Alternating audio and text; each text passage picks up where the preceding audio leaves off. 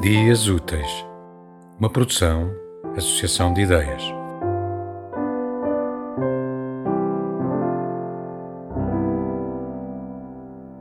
Um homem, enquanto apanhava flores, provocou uma grande guerra. Porém, enquanto os exércitos organizavam fileiras, o homem tentava explicar. Eu só apanhava flores. Entretanto, chegou um prospector imobiliário e perguntou: Quem andava a apanhar flores no meu terreno? E o homem, que apanhava flores, levantou o braço com a serenidade de uma criança.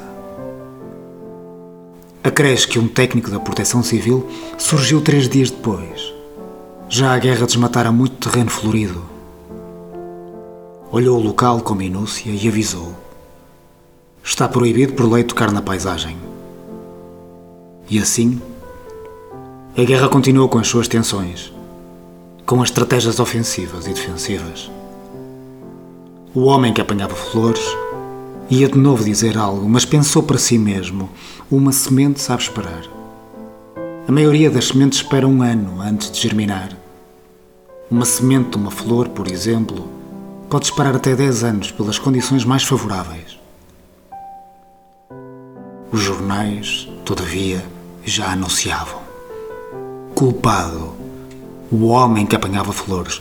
A opinião pública reiterava: culpado, o homem que apanhava flores, enquanto que o homem ia insistindo ao seu jeito: eu só apanhava flores. Entretanto, um comentador de televisão explica em horário nobre as ardilosas intenções do homem que apanhava flores.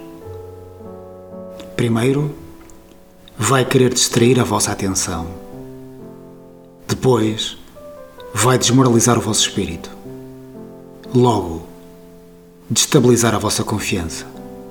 E por fim, apanhar mais flores. Por conseguinte, provocar mais guerras.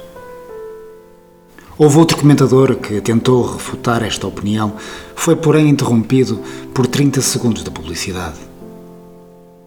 Ao local da guerra chegar, entretanto, um juiz embargador com um grande molho de papéis, declarando que aquele terreno estava empregado e não era possível um homem estar ali a apanhar flores.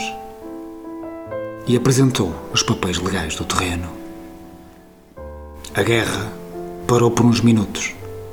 Houve alguém que aproveitou e saiu para ir comprar flores. Anunciaram mais 30 segundos de publicidade.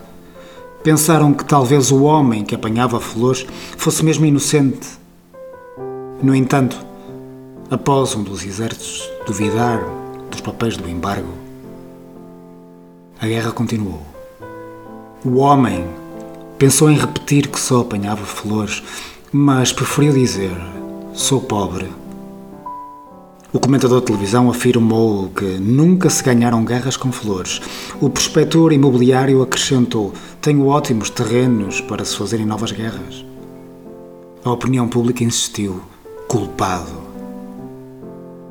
Subitamente, chegou o mau tempo e ambos os exércitos tiveram de se juntar debaixo de um toldo. Ali, olhando os rostos cansados dos seus adversários e sob a chuva forte que caía de forma melancólica, como se pressagiasse a derrota coletiva, decidiram que o melhor seria apanhar flores pelo mundo. Assim, a Grande Guerra, sem que ninguém contara, acabou repentinamente. O homem pobre nunca mais voltou a apanhar flores e outras guerras de menor interesse iniciaram-se na cabeça dos humanos.